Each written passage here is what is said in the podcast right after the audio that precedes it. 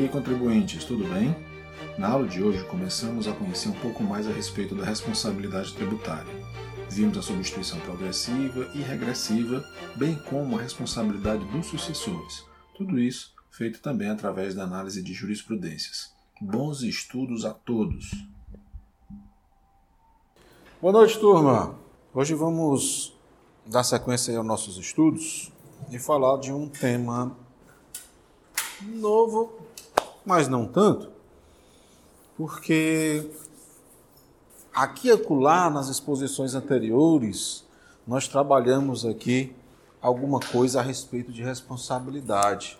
Falamos de solidariedade, subsidiariedade, e tudo isso daí já eram, digamos assim, procedimentos propedêuticos preparativos para que a gente chegasse agora nessa parte específica de responsabilidade, sem que vocês tivessem a surpresa de um contato inicial inesperado, tá? Então o que a gente vai ver agora é o CTN a partir do artigo 128, no qual é explorado, é trabalhado esse tema da responsabilidade tributária. E aí a primeira pergunta que a gente poderia fazer é: poderá alguém que não praticou a hipótese de incidência, que alguns gostam de chamar carinhosamente de fato gerador, né? Poderá alguém que não praticou a hipótese de incidência ser obrigado a assumir a responsabilidade pelo contribuinte direto, ou seja, alguém que não que não tem uma relação pessoal direta com aquela incidência tributária poderá ser obrigada a arcar com aquela imposição. E aí o artigo 128, ele já traz para a gente a resposta a esse questionamento, quando estabelece que a lei pode atribuir de modo expresso a responsabilidade pelo crédito tributário à terceira pessoa. Vamos pegar esse primeiro período aí, pessoal. Isso daí é a transcrição do CTN, tá? Então, logo de cara, esse dispositivo diz: a lei pode. Percebam que não foi utilizada a expressão a, es, a, a legislação tributária, mas sim lei. Então, lei poderá, lei específica, poderá desviar para um terceiro a responsabilidade pelo adimplemento do crédito tributário. Eu acredito. Oi? Que é o responsável tributário. Eu acredito que isso daí não seja surpresa para vocês, afinal de contas, penso que muitos já vivenciaram ou vivenciam essa experiência, quando vocês não tiram, digamos assim, do próprio bolso o dinheiro para pagar o imposto de renda ou para pagar o INSS. Por quê? Porque o empregador faz isso. E se você é o empregador, aí sim você já está mais familiarizado mesmo, porque você tem a obrigação de fazer isso em nome do contribuinte direto. Tá? Você assume a condição de responsável, não por uma benesse, não para facilitar a vida do contribuinte, mas por uma imposição legal. Agora vejam, o próprio CTN vai dizer que essa imposição legal, ela não é aleatória, ela precisa estar vinculada ao fato gerador da obrigação tributária excluindo a responsabilidade do contribuinte, tá? ou atribuindo-a a este em caráter supletivo do cumprimento total ou parcial da referida obrigação.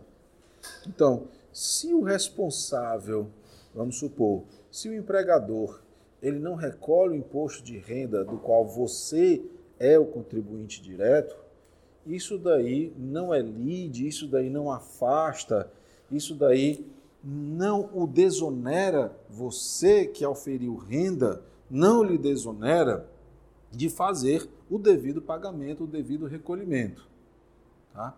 A não ser que o empregador ele tenha retido aqueles valores e não os tenha repassado ao sujeito ativo.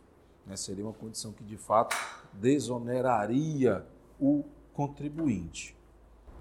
E é nessa, nessa toada, pessoal, que surge o que se chama de substituto tributário. Por quê? Porque irá substituir o contribuinte naquelas situações específicas que a lei designar. Então, é necessário conhecer o, a, a, a espécie tributária, o tributo propriamente dito e conhecer se existe lei trazendo aquela obrigação para o responsável. Então, é necessário uma expressa previsão legal.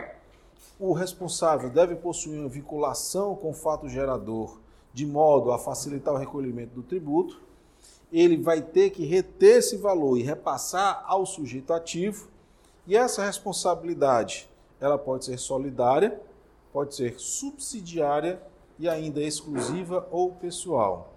Dentre essas daqui, o que nós não vimos foi a subsidiária, né? A solidária a gente já viu. O que, que é a subsidiária? É aquela que vai primeiro tentar a satisfação do crédito com um contribuinte, não conseguindo, passa para os demais. Tá? Ou seja, comporta aí um benefício de ordem.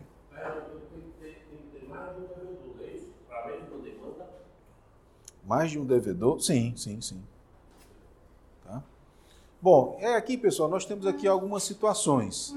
A primeira delas, o responsável fica obrigado a pagar, excluindo a responsabilidade do contribuinte.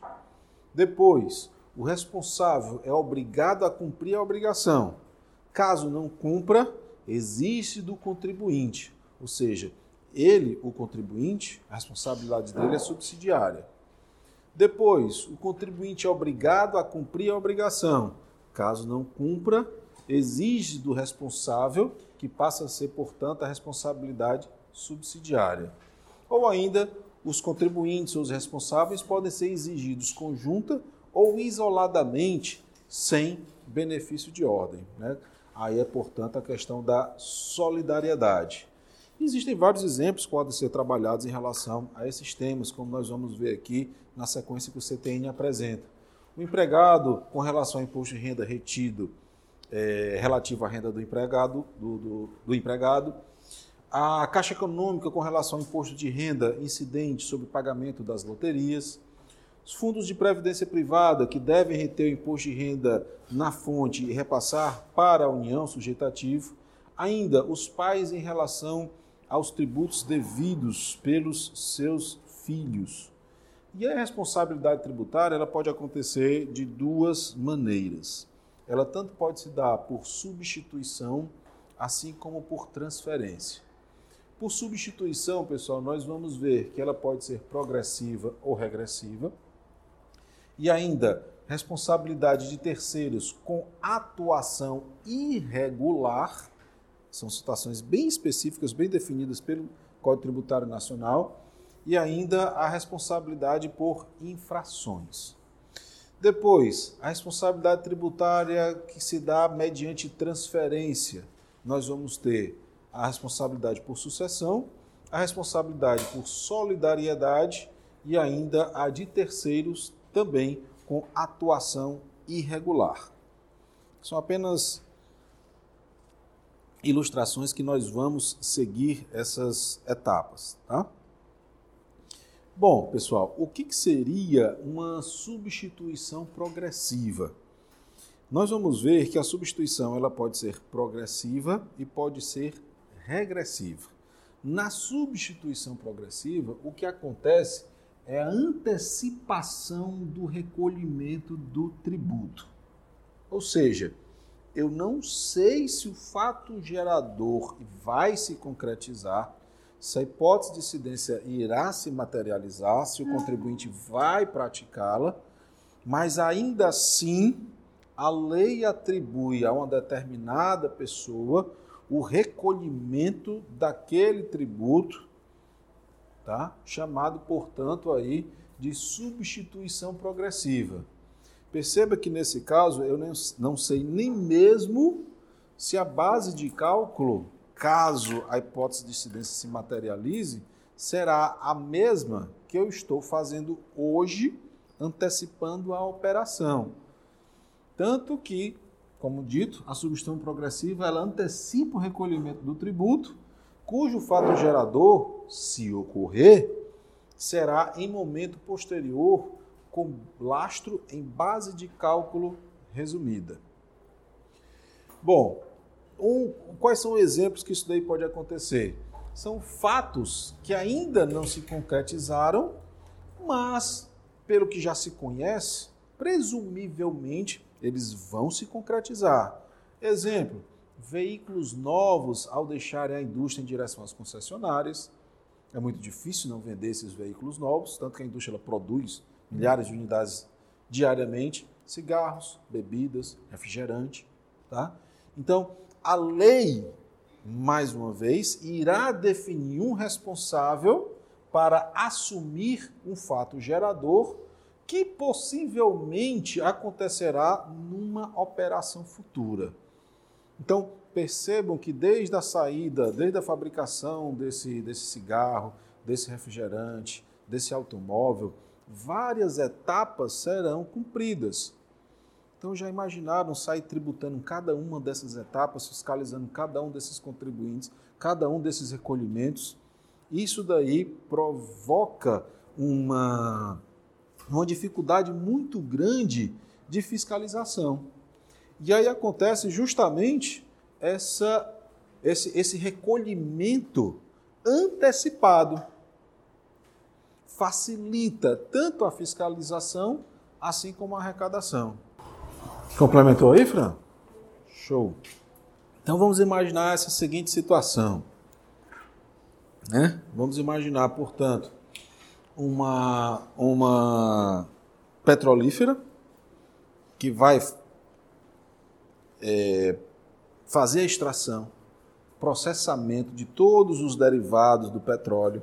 Depois ela vai vender para as transportadoras, que vai vender para os postos de combustível, depois vai vender para o contribuinte. Isso é uma cadeia muito simples da, da, do modo como está colocado aqui no quadro. No entanto, envolve uma série de operações. Já imaginaram sair calculando e fiscalizando cada uma dessas pessoas? Não. Eu, legislador, digamos assim, eu vou eleger um substituto. Só que essa eleição se dá por lei. Tá?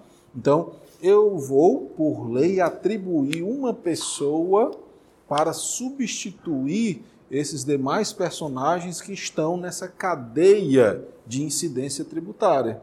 Com isso daí, eu otimizo a arrecadação, diminuo a evasão fiscal e é muito mais fácil de fiscalizar.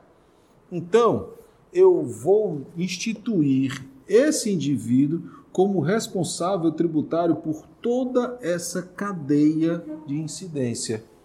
Então, ele será obrigado a pagar o tributo de toda essa turma. E quando o fato gerador presumido efetivamente acontecer, o que, que ele vai fazer?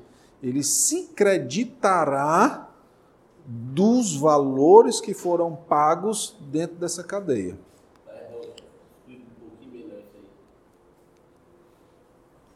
Vamos supor, a Petrobras pagou o tributo dessa turma todinha na comercialização do combustível. Sem nem saber se ia vender. Por isso que se fala de fato gerador presumido. Eu presumo que ele vai acontecer. Então, eu pago o tributo de toda essa turma aqui. Quando efetivamente você, no seu Camaro aqui amarelo, pagar ao abastecer é, de combustível, parte do valor que você pagou será acreditado aqui na conta do responsável. Porque ele antecipou o tributo do qual você é o contribuinte. Né? Eu entendo, só tenho uma pergunta. Isso aí não era o preço final, não? Aí, aí você não se torna uma operação de risco, então, economicamente é. fala. Sem dúvida. Era, a gente pode pagar mais do que realmente foi, Mas será que talvez a gente possa também pagar menos? Sim. Mas nunca acontece, né? Pode ser. Eu concordo com vocês, porque eu não sei dizer especificamente quais os doutrinadores que têm esse posicionamento, mas alguns entendem que esse tipo de substituição tributária, ela é, ela é para ser vista de forma inconstitucional, uma vez que, se vocês pararem para pensar, ela pode violar alguns princípios como a capacidade tributária, a segurança jurídica, é, a, A gente vai ver já, já. Se eu lembro bem, lá no meu no E aí, alguns entendem que é inconstitucional. Agora, quanto ao posicionamento de jurisprudência dos superiores, eu realmente confesso, é, eu realmente confesso que, que não, não, não sei dizer. Vamos lá. Vamos imaginar, só para facilitar a compreensão, que o litro de gasolina custa cinco reais. Ainda não. Homem de pouca fé. Vem cá. Isso daqui é o valor de hoje. Mas eu comprei 50 mil litros de combustível a R$ 4,50. E quando eu comprei, ou seja, a pessoa que me vendeu recolheu os tributos com essa base de cálculo aqui. Então, os tributos foram pagos sobre essa base de cálculo. Se eu estou vendendo a 5, foi recolhido a mais ou foi recolhido a menos? A menos. Mas, e se as pessoas simplesmente resolveram usar das bicicletas compartilhadas? O combustível está prestes a vencer nos tanques de armazenamento e ele é vendido a R$ 4,30. Ele foi pago a maior ou a menor? A maior. Foi pago mais do que deveria. Não é? Vamos dar uma olhadinha aí no artigo 150, parágrafo 7 da Constituição. 150, parágrafo 7.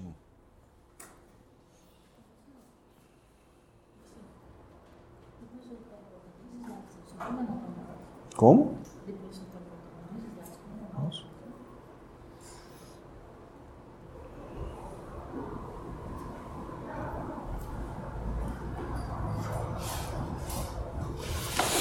Olha aí, Fran, a respeito de possível inconstitucionalidade. Que, como, como que se resolveu essa questão da inconstitucionalidade? Nossos legisladores têm umas técnicas bem interessantes né, para resolver a inconstitucionalidade. Por exemplo, aquela dos juros constitucionais de 12% ao ano, né? Se resolveu simplesmente apagando esse dispositivo da Constituição. Cadê, meu Deus? 150. Opa.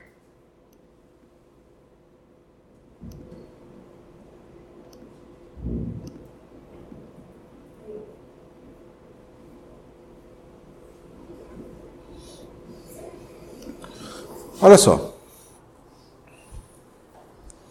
A lei poderá atribuir a sujeito passível de obrigação tributária a condição de responsável pelo pagamento de imposto ou contribuição.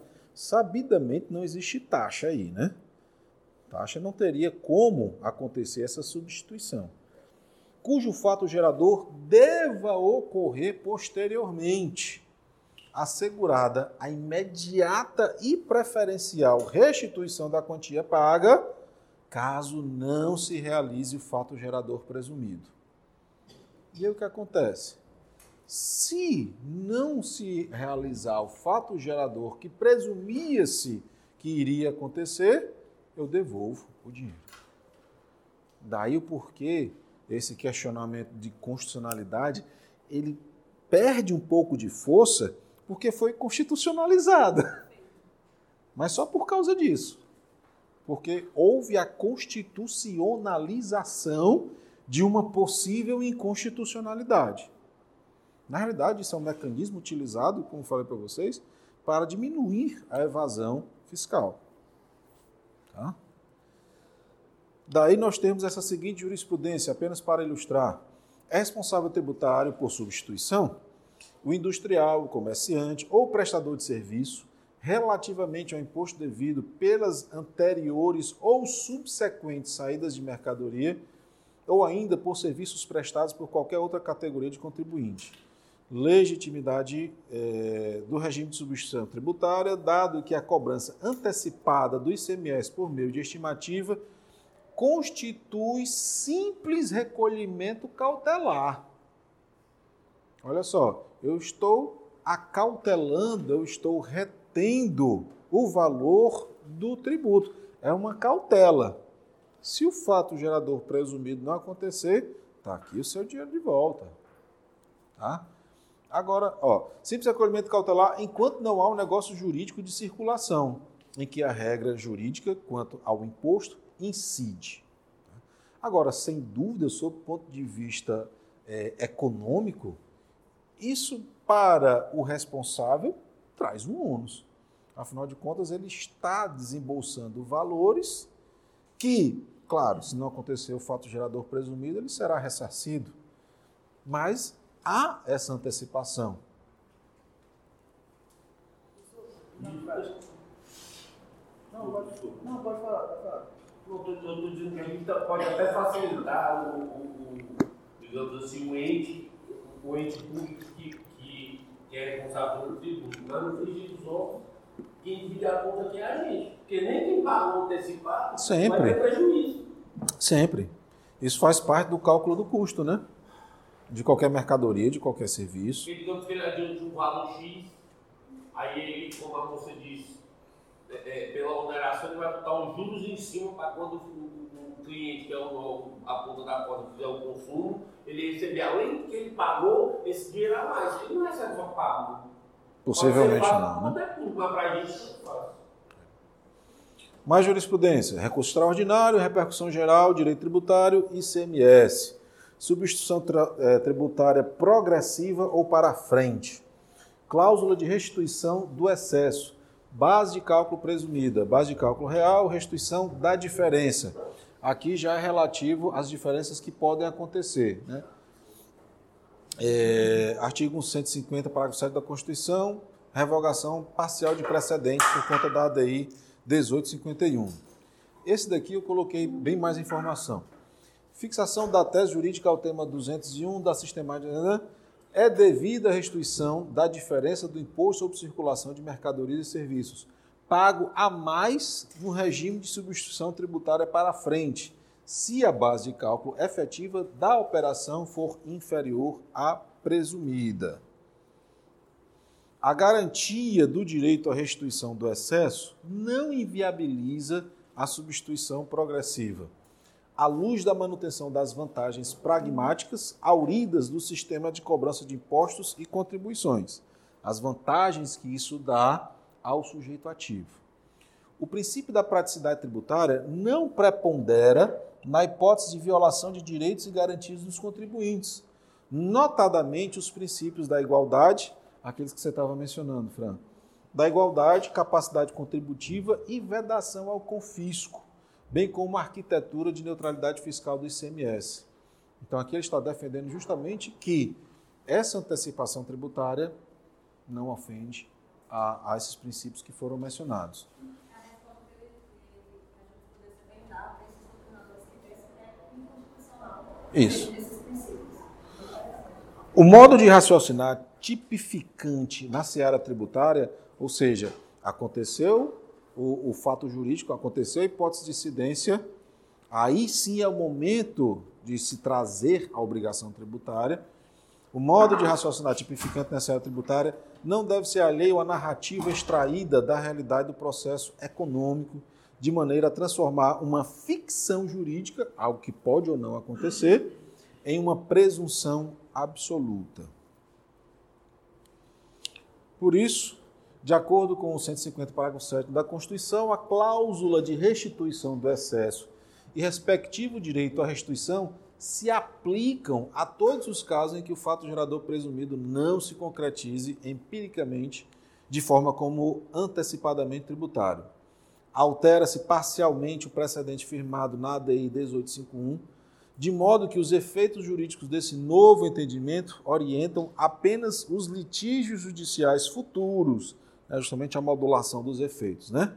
e os pendentes submetidos à sistemática da repercussão geral, pelo que houve aqui a declaração incidental de inconstitucionalidade dos dispositivos fixados nesse decreto.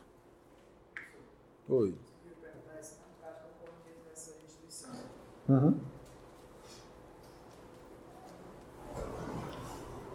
Sobre o com relação a isso. Não, não. É constitucional. Tá? Pode, pode ser, inclusive, é, é, mediante crédito também. Tá? Créditos tributários em favor do contribuinte. E diferente da substituição progressiva, pessoal, existe também a regressiva, também conhecida como diferimento.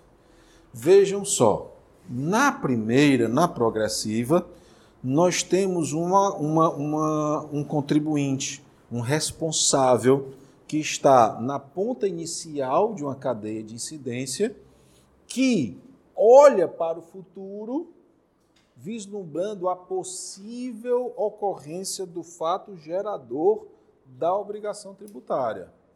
Tá? Essa daí é a progressiva, a que olha para frente.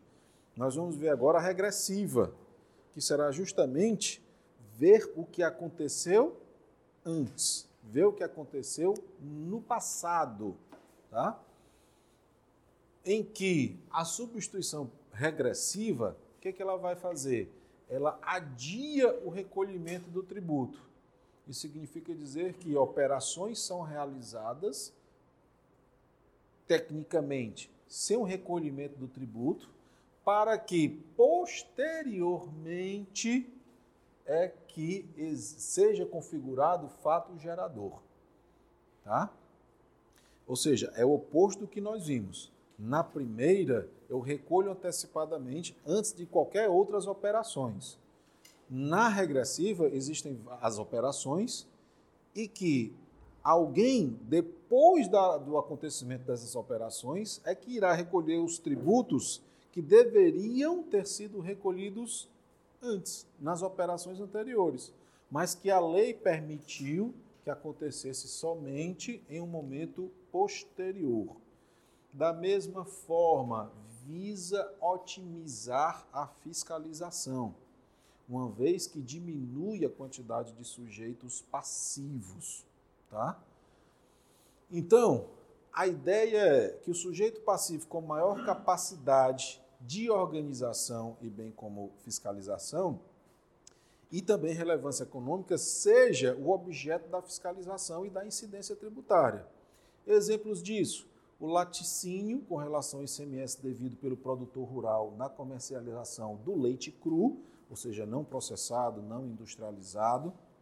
Depois, a usina com relação ao ICMS devido pelo produtor rural na comercialização da cana carne de animais de corte, né? o produtor versus o frigorífico.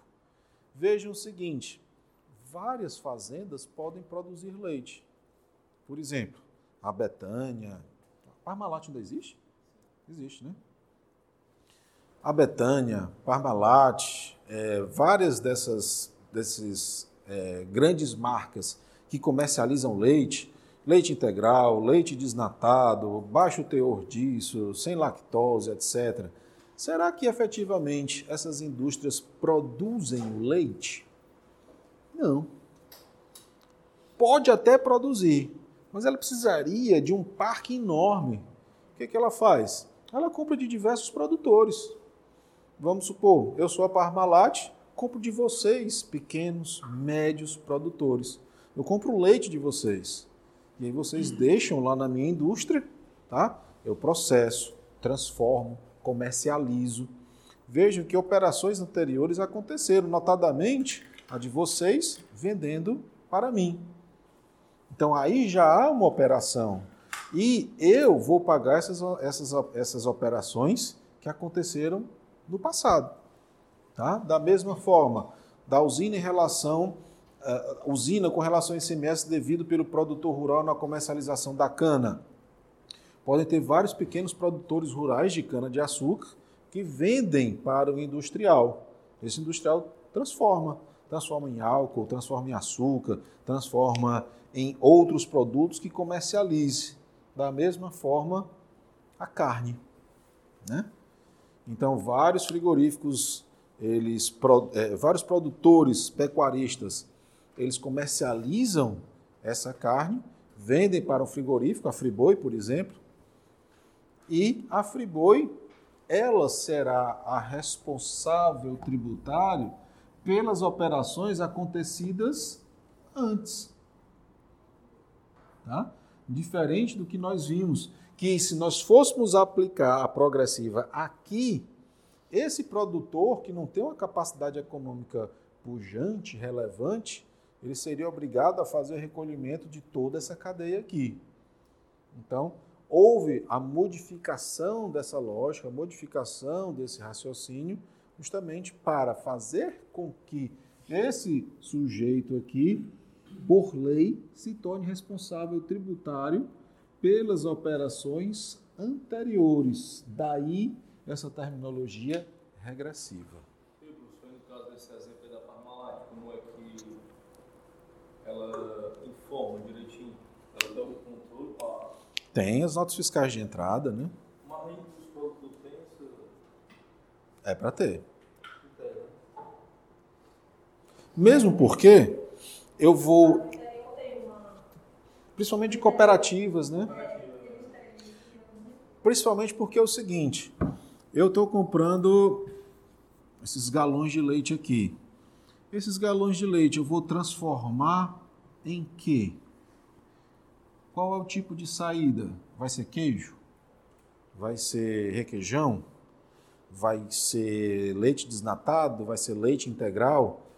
Eu vou ver o que foi dado de saída. Então, eu não tenho nenhuma entrada e tenho um absurdo de saída. Peraí, você usou o que para criar esse produto? Né, então, você precisa adquirir uma, um, um volume X para poder dar vazão a toda essa produção que você escoou, que você comercializou. É por isso que existe né, o controle de estoque, tanto de entrada quanto de saída, para que possa também ser feito esse batimento no momento da fiscalização.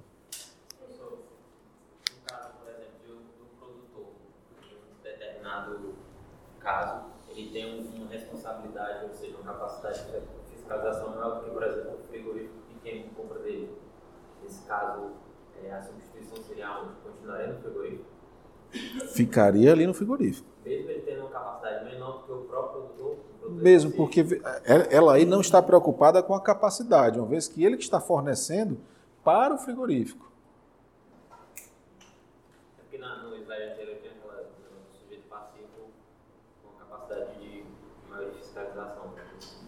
Sim. Eu entendi porque, por exemplo, um produtor, um único produtor com a capacidade entendi. econômica muito maior do que um, é, grande fazenda frio bem pequeno, regional. Isso, isso não é muito comum de acontecer, não. É, mesmo, mesmo essa abstração, ela não desnaturaria a substituição regressiva. Porque aqui o que caracteriza é a operação. Tá? Claro que a capacidade econômica lastreou o desenvolvimento da substituição regressiva, assim como da substituição progressiva. Mas essa capacidade econômica de um deles, isso daí não elidiria, não afastaria, porque a obrigação por lei é dada a este indivíduo. Então, esse produtor, digamos assim, ele se beneficiou de se livrar dessa obrigação. Mas na realidade é tão somente uma transferência. Né? Porque isso daí não vai influir no, no, no valor do produto, sendo nele ou, seja, ou, ou no anterior. Martins ele o óleo de soja como exemplo. Aí eu lembrei da biodiesel, que tem um distrito lá de Quixadá. Como é que funciona lá? Lá tem os produtores de soja, né? Os produtores de soja que fornecem para biodiesel. eles não sofrem, por exemplo, a, a, a Tributação a direta, né? tributação direta. entendeu? O cara vai trazer o disco no produto é industrializado, aí o óleo, o óleo, né? Sofre a, a, a empresa que sofre a, a tributação. entendeu? Até mesmo, até mesmo porque mu- muitas vezes são pessoas que não têm instrução, que não, não, não jamais vão ter, não vou dizer jamais, né? Que é um termo muito forte, mas a, a familiarização né, com, essas, com essas incidências, com essas transações, com os registros contábeis, isso certamente pode causar a, a, a, a, lavratura de autos de infração que não refleteriam ah, o propósito de, de trazer uma regularidade fiscal. É muito mais fácil, é muito melhor eu exigir desse daqui uma regularidade fiscal do que, claro, que ninguém se exime né, de cumprir a lei. Mas ela não pode, não pode ser entendida de uma maneira, digamos assim, não, não é má fé. né? Então, a ideia do direito tributário, da tributação, não é de penalizar ninguém, mas a de arrecadar da maneira mais eficiente possível. E a eficiência, considerando as condições reais de produção, seria dessa maneira, sob essa ótica aqui. Tá? É claro que é, é, é, pessoas esclarecidas ou pessoas jurídicas, aí a gente vai para um outro tipo de raciocínio.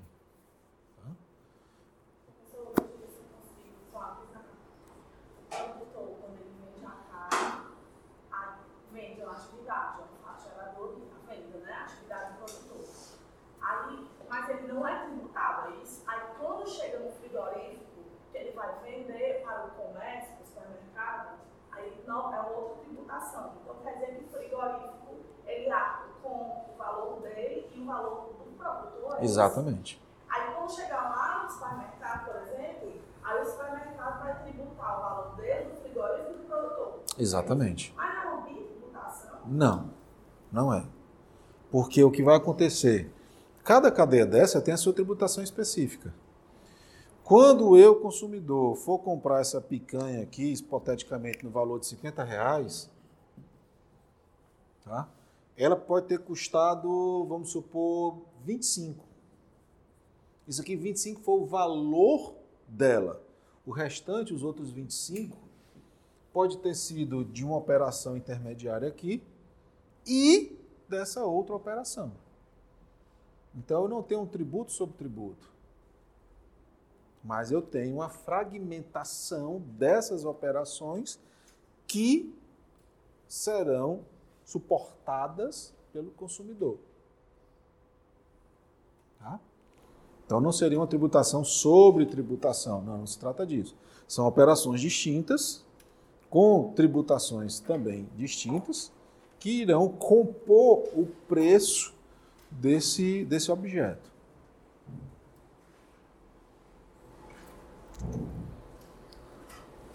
Porque a tributação é sobre o mesmo, é, são dois fins, então, dois cobrando, é um, um único faturador. E aí, como ele falou, tem várias operações. É mais de um faturador, não é isso? Que eu entendi. Entendeu? Tributação caracteriza quando mais de uma cobrança existe no mesmo faturador. E não que eu não faço esse caso. A segunda dúvida foi, era quem venda. Que a atividade, quem venda. Então, a minha dúvida era, vou tributar só para o mesmo faturador duas vezes, ao final da cadeia, entendeu?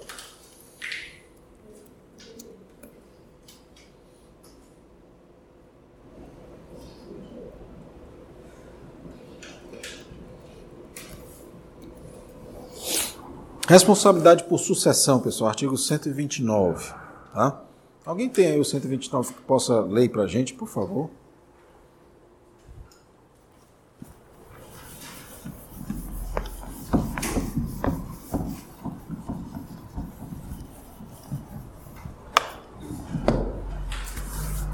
Tem aí? Disposto nessa seção aplica-se por igual aos créditos tributários definitivamente constituídos ou em curso de constituição à data dos atos nela referidos, e os constituídos posteriormente ao mesmo atos, desde que relativos a obrigações tributárias surgidas até a 130, meu amigo, por favor. Créditos tributários relativos a imposto cujo fato gerador seja a propriedade, o domínio útil ou a posse de bens imóveis e bem assim os relativos a taxas pela prestação de serviços referentes a tais bens ou a contribuições de melhoria, subrogam-se na pessoa dos respectivos adquirentes, salvo quando conste do título a prova de sua quitação. Meus caros, quando vocês adquirem bens imóveis, vejam só a literalidade do CTN, e o CTN diz que ele deve ser interpretado de forma literal. Ele diz aqui, ó, os créditos tributários relativos a impostos cujo fato gerador seja a propriedade, domínio útil ou a posse de bens imóveis. Qual é a preocupação que a gente tem quando adquire um bem imóvel?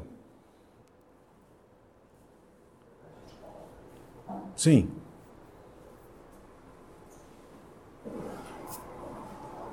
Você vai pedir que tipo de certidão? Hum? Como assim? Como? Imóvel. Imóvel. imóvel. Se o IPTU está pago, se for apartamento, se a taxa condominial está quitada, declaração de nada. Por que essa preocupação? Olha só.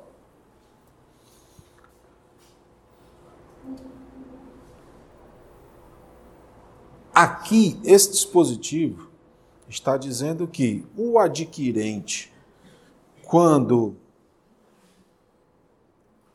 adjuca essa propriedade, ele se tornará responsável pelos seus tributos. Salvo quando conste do título a prova de sua quitação. Então o que acontece? Via de regra, quando você adquire a propriedade, vai acontecer a sucessão da responsabilidade tributária. E a partir do momento em que você se tornou o proprietário, obviamente surge uma outra situação, porque você passa a ser o proprietário e na condição de proprietário você é o Michel. contribuinte Ah, e não mais o, o responsável tributário. Daí o porquê, pessoal, se pede justamente essas certidões negativas que é para comprovar a quitação. O que vocês estão entendendo por esse parágrafo único? No caso de arrematação em asta pública, a subrogação ocorre sobre o respectivo preço. O que é asta pública? Leilão, né? Pronto, e agora ficou mais fácil, né? No caso de arrematação em asta pública, a subrogação ocorre sobre o respectivo preço.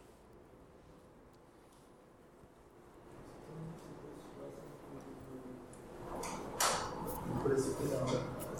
No caso da arrecadação do bem imóvel, assim que ele compra o valor dos impostos daquele, daquele bem, estão inclusos no valor que está lá da Vamos imaginar o seguinte. Vamos imaginar o leilão dessa casa aqui, ó. Tá? Leilão dessa casa, bonitinho, com janelas, telhado e etc.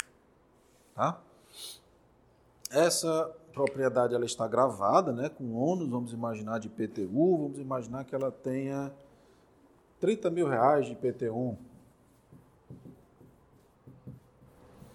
e ela foi arrematada por 80 mil. Tá? No caso de arrematação em asta pública, a subrogação ocorre sobre o respectivo preço. Vem cá. Eu que pretendo adquirir esse imóvel em asta pública, eu vou ter que pagar 110 mil? É isso?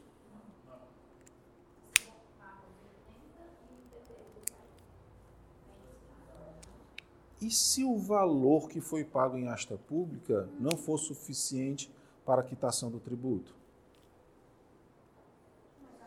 Não é pelo, não é a avaliação do bem a ser posto em asta pública. Tem um milão, tem um piso, não? Tem. Eu, eu imagino, professor, que quando você paga o valor do lance que é aceito, você recebe o imóvel que está sem ônus, livre de qualquer, de qualquer ônus. Eu, eu que penso assim, né? Embora que existam tributos com valores a maior, naquele momento ele está sendo ofertado por X e ele vai ser entregue sem nenhum ônus. Pessoal, em, em relação à asta pública de bens imóveis, né, em razão da literalidade aí do, do CTN, quando ele diz que a subrogação se dá sobre o preço, isso significa dizer que o preço que o arrematante pagou pelo imóvel, isso daí faz, e é, e é- e é uma das modalidades de aquisição originária de propriedade, isso daí afasta a responsabilidade tributária. Tá? Então, considerando aqui uma linha do tempo, esse imóvel tinha débitos de IPTU. Nesse momento A, houve a asta pública. A aquisição desse imóvel a partir desse momento faz com que o adquirente passe agora a ser contribuinte, pelo fato dele estar revestido da condição de proprietário. Para que não aconteça a sucessão tributária, das duas, uma, ou ele adquire mediante esta pública, ou ele exige a prova de quitação. De outra sorte, esse adquirente ele vai ter a responsabilidade tributária em virtude da sucessão. É o contrário. Então, eu, Pronto. Era o que você estava explicando. Exatamente. Porque, professor, é, a gente vê muito, ao contrário de imóveis, é, veículos é bem mais comum. Os pátios estão lotados de veículos cheios de multa. A pessoa vai lá, arremata e o, e o veículo sai com a documentação toda direitinho do novo proprietário, sem nenhum. Às vezes são veículos que não valeria a pena para o dono retirar, porque é tanta Sim. multa, né? Que se vale o valor das multas totalizaria três vezes o valor do bem. Mas olha só, isso daqui, essa modalidade que a gente está acabando de ver de elidir a responsabilidade por sucessão, segundo o CTN, não se aplica a bens móveis. Aplica-se apenas a bens imóveis. Mas eu chego já lá. Então, olha só. Vamos ver essa jurisprudência. Não. Não, não é um perdão. Porque eu, adquirente, eu não estou sendo perdoado de nada. Isso, isso daí vai ser problema do, do contribuinte. Ele vai continuar devendo. Tá? Ele continua devendo o antigo proprietário. Eu, na condição de adquirente, eu só me livro da sucessão se for a aquisição originária através de asta pública, o que se viria também o uso capião, tá? ou ainda mediante a prova de quitação. Com a prova de quitação, ali vê-se que não há qualquer crédito tributário vencido. Essa prova de quitação, é, quando a gente pega uma certidão negativa de algum ente público, lá eles, eles dão uma certidão negativa, mas geralmente tem uma ressalva na Sim. dizendo que poderá o fisco é, vir a localizar possíveis débitos. Perfeito. Então, é uma quitação não quitada. Né? Vamos lá. É porque é o seguinte, a gente vai ver isso. E isso é, é, é, é- é razoável. Como é teu nome? Dalton, né? Valton. Já é ele chamado de olha aí. Dalton, olha só, Valton. É, o sujeito ativo, ele tem até cinco anos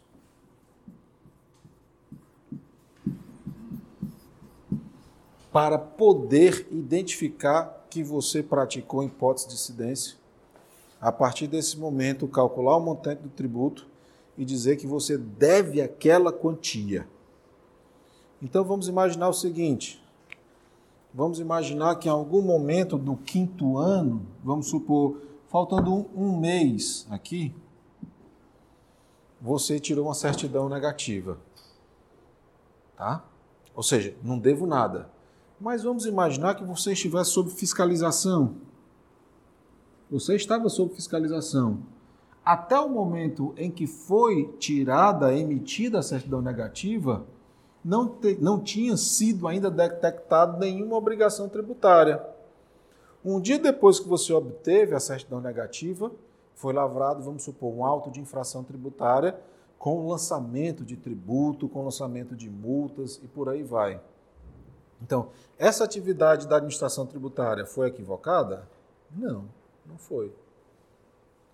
Então, por isso que é feita essa ressalva, essa, esse possível lançamento de créditos tributários, porque a, o sujeito ativo vai ter um prazo para identificar a ocorrência desses fatos geradores.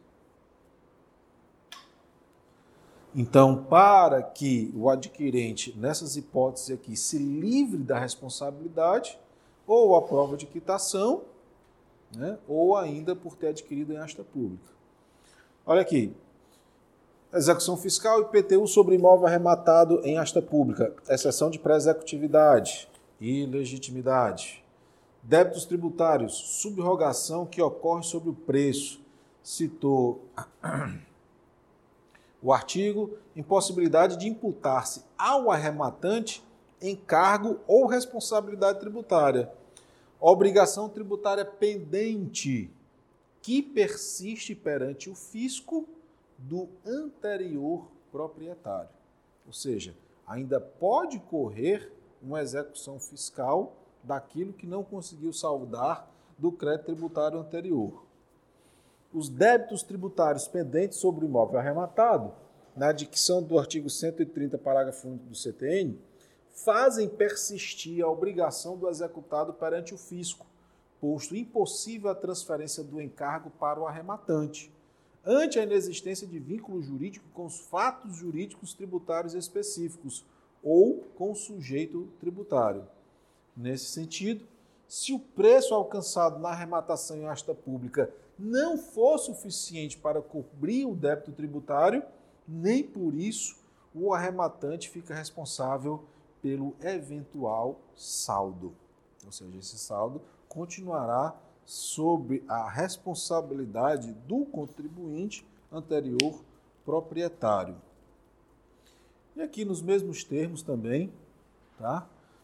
É, esse segundo aqui que seria a parte mais interessante.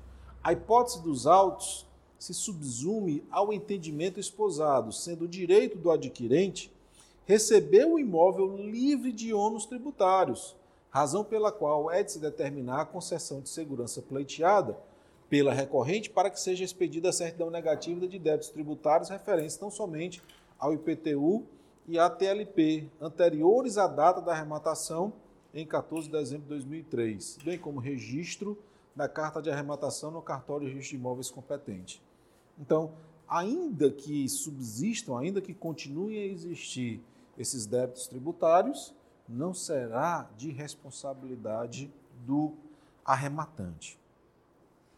E aí vem em relação aos bens móveis, pessoal, no qual o CTN, a nossa amiga Liz é, mencionou né, a questão dos, dos, dos, leis, dos leilões de automóveis, o CTN ele vai dizer que em relação aos bens móveis, a transferência da propriedade ocorre com a tradição, né, com a mera tradição.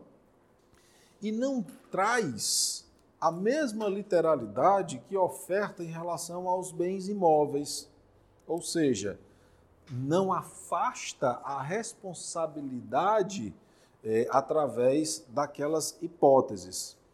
Vejamos aqui essa jurisprudência o credor que arremata veículo em relação ao qual pendia débito de IPVA não responde pelo tributo em atraso. O crédito proveniente do IPVA subroga-se no preço pago pelo arrematante. Aqui já é por um entendimento jurisprudencial, mas não pela dicção do próprio CTN. Afinal de contas, quem se submeteria, qual seria o interesse da pessoa participar de um leilão, adquirir aquele automóvel que está gravado com todos esses ônus? Isso daí certamente afastaria o interesse é, de eventuais participantes. Tributário arrematação judicial de veículo, débito de IPVA, responsabilidade tributária. A arrematação de bem em asta pública é considerada como aquisição originária, inexistindo relação jurídica entre o arrematante e o anterior proprietário do bem. Os débitos anteriores à arrematação subrogam-se no preço da asta, aplicação do 130, parágrafo único. Tá? É jurisprudencial. Tá? Por quê? Porque o CTN, em momento algum, ele fala em relação aos bens móveis. Mas acaba acontecendo a mesma coisa? Sim, sim, sim. Hoje, esse entendimento já está consolidado.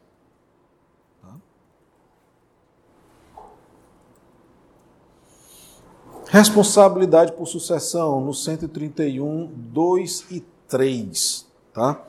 Aí, pessoal, nós vamos ter a, a, a, a sucessão em virtude né, da causa mortis. Eu acho que a gente já fez até esse desenho aqui em aula anterior, não foi? Então, o que, que aqui que nós temos? É, o sucessor a qualquer título e o cônjuge meeiro, aqui é a questão da responsabilidade. Vamos ver aqui o capítulo 131. Eu, particularmente, eu acredito que esse 131, a redação dele não é a mais adequada, não. Mas, enfim, enquanto nós não temos aí uma reforma legislativa tributária, é a que nós estamos submetidos. Mesmo porque, se a gente for pegar essa responsabilidade por sucessão, a responsabilidade primeira será do espólio, depois dos sucessores, né? Mas o CTN ele inverteu essa essa, essa ordem. E fala aqui, portanto, de responsabilidade pessoal. São pessoalmente responsáveis. Vamos começar pelo inciso 3, tá? O espólio pelos tributos devido pelo decujus até a data da abertura da sucessão. Então, teríamos praticamente esse quadrinho. O contribuinte, antes de falecer, portanto, como o próprio nome já está dizendo, ele que pratica as hipóteses de incidência é o contribuinte de fato e de direito. A partir do evento morte, tá? o que, que vai acontecer? A partir dessa abertura da sucessão, o espólio passa a ser contribuinte e responsável pelos tributos que antes eram endereçados ao contribuinte, que não existe mais. Né? Então, ele é responsável relativamente aos eventos do passado e é contribuinte em relação aos eventos atuais. Depois disso, e aí voltamos para o inciso 2, responsabilidade pessoal do sucessor a qualquer título e o cônjuge meeiro pelos tributos devidos pelo decujus até a data da partilha ou adjudicação. Claro, limitado né, ao seu quinhão legado ou meação. Então, com a partilha ou adjudicação, certamente vai desaparecer o espólio, pelo qual os sucessores serão os responsáveis, e a partir dessa adjudicação, na qual aquele patrimônio foi transferido para a minha esfera, eu passo, portanto, a ser contribuinte. Tá? A ressalva aqui é justamente por conta dessa responsabilidade pessoal.